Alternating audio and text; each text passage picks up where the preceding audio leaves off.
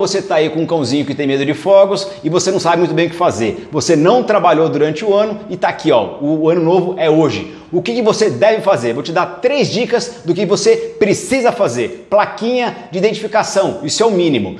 Portas e janelas muito bem fechadas para que ele não fuja também. Essa é a segunda dica. E a terceira, o ambiente tem que ser seguro. Nada de prateleira para ele se pendurar, nada de porta-retrato ou coisa que ele pode se machucar. Três dicas do que fazer. Agora o que você não deve fazer: deixar o seu cachorro sozinho é, num quintal isolado ou deixá-lo amarrado numa guia, numa, numa corrente nesse mesmo quintal ou levá-lo para uma praia é, para passar junto com você a queima de fogos. Nada disso. Então aqui de uma forma paliativa, muito rapidinho, a dica de um minuto. O que você deve fazer e o que você não deve fazer. Agora a dica principal. Para o ano que vem, comece a preparar melhor durante todo o ano.